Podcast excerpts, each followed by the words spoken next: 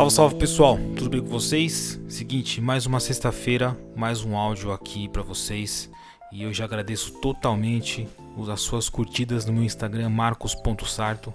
Quem não me segue lá, quem caiu de paraquedas, eu sou Marcos, ator e fotógrafo. Aqui eu tenho meu podcast E Cinema, que eu falo sobre cinema, essa arte maravilhosa que eu amo tanto. E no meu Instagram, marcos.sarto, eu tô começando agora a fazer outros conteúdos para vocês sobre cinema e também outras coisinhas que, que eu quero, que eu estou planejando para fazer, que eu quero fazer para vocês. E é o seguinte, aqui do podcast eu tenho um projeto chamado 365, que eu tô assistindo um filme por dia até completar o ano todo. E aqui dentro desse podcast eu tenho um áudio explicando sobre o projeto, mas eu tô fazendo, cada mês eu faço um áudio para falar de dois filmes que eu gostei e no meu Instagram eu falo do filme que eu mais gostei, para vocês pegarem indicação, para vocês também ver também o que, que eu estou assistindo. Lá nos destaques eu tenho o projeto 365 e semana a semana eu posto o que, que eu estou assistindo com o nome do filme e também a bandeira do país para vocês verem de onde que estou tirando esses filmes, certo? Então segue aqui o podcast, segue meu Instagram marcos.sarto e aqui vocês vão, vocês vão fazer o seguinte, vocês vão fazer o seguinte, vocês vão tocar o sininho tocar o sininho que é para vocês receberem notificação de quando eu estou mandando para vocês o áudio. E também no sistema de classificação do seu do seu player favorito, vocês vão me classificar com as estrelas ou com a nota, para o pessoal entender que vocês estão curtindo o que eu estou fazendo e poder indicar mais conteúdos para vocês de outros colegas que falam sobre cinema ou sobre arte em geral tá certo? E também não deixe de compartilhar com aquela pessoa que gosta de cinema e também que quer ver coisas diferentes e também para aquela pessoa que não gosta de cinema, que não tem paciência de assistir cinema e vamos tentar descobrir juntos essa dor da pessoa e tentar solucionar, porque às vezes pode ser uma coisa tão tão fácil, às vezes é o gênero, às vezes é o filme que não gostou, às vezes é o diretor. Então, vamos ajudar essa pessoa, tá bom, gente? Então, vamos para o áudio que hoje está totalmente excelente.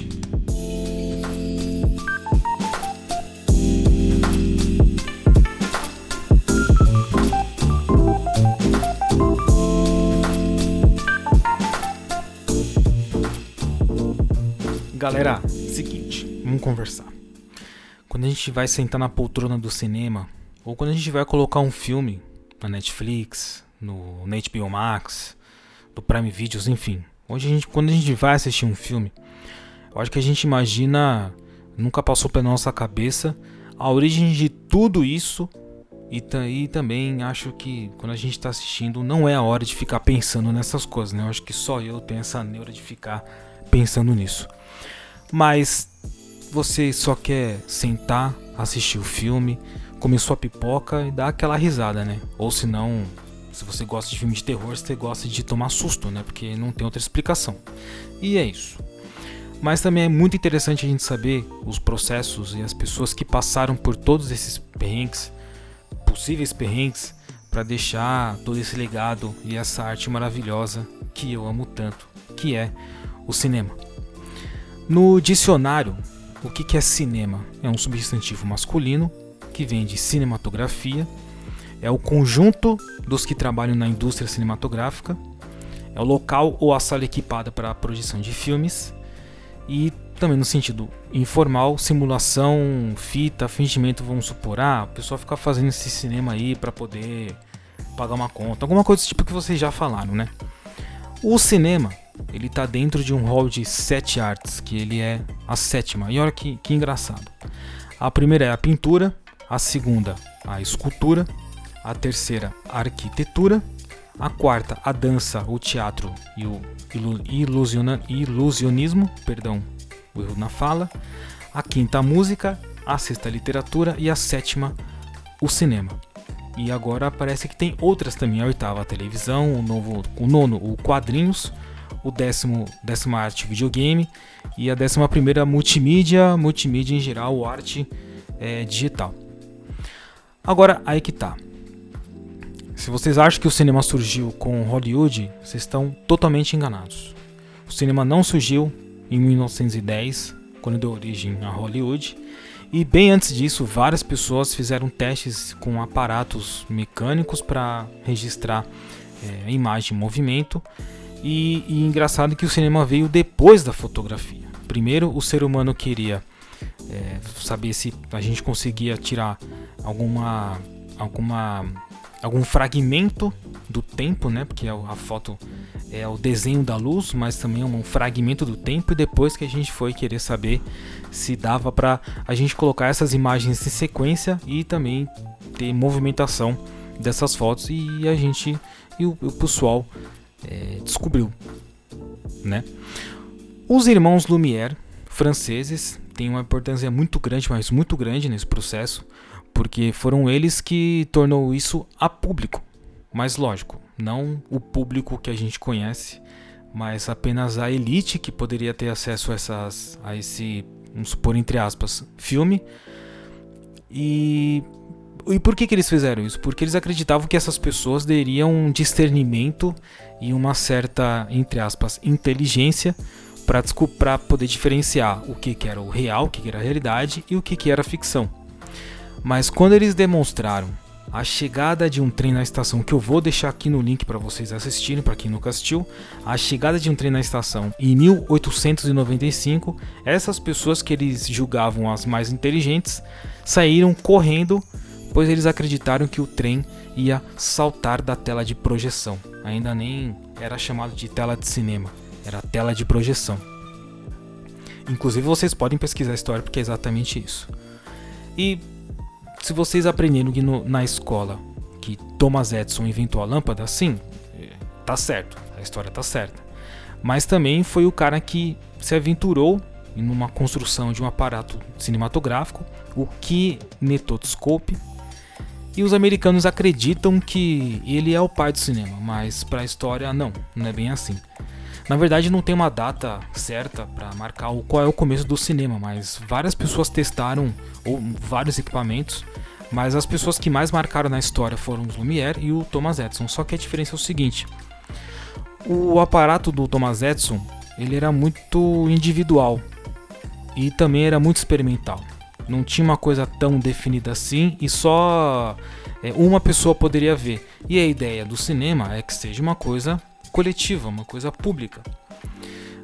Mas e, e por isso que os Lumière foram os primeiros a, e, e como eles como o Lumière deixou isso público, então foi considerado como se eles fossem o pai, né, do do cinema.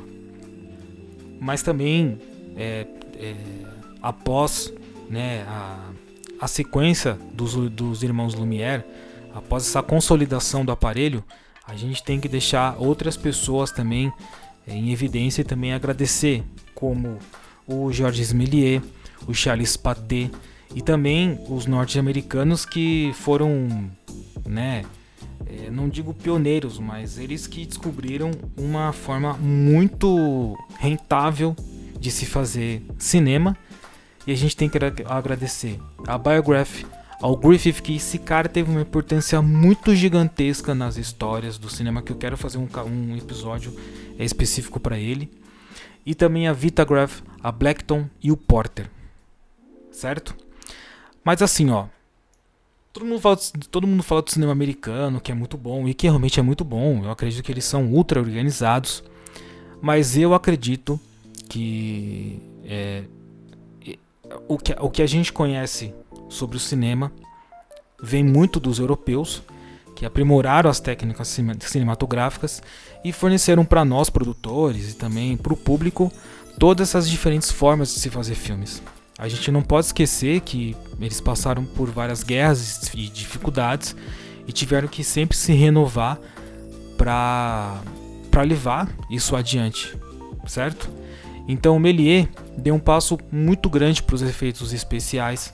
Então, se a gente conhece muito os conceitos de tela verde, de, de filmes que são feitos para ficar mais baratos e também muito bonitos, então a gente tem que agradecer ao Georges Méliès, que foi um, um mágico ilusionista que, que deu, que inventou tudo isso.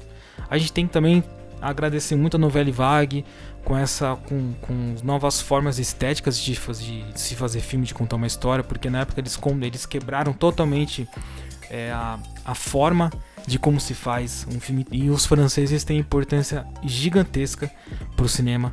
O neorrealismo italiano, que com o advento da guerra começou a, a, ficou muito insustentável de se fazer um filme porque não tinha dinheiro para fazer filme. Então eles tiveram que sair dos sets e ir para a rua. A câmera ficou na mão e eles começaram também a falar sobre as é, sobre a, a podridão da sociedade.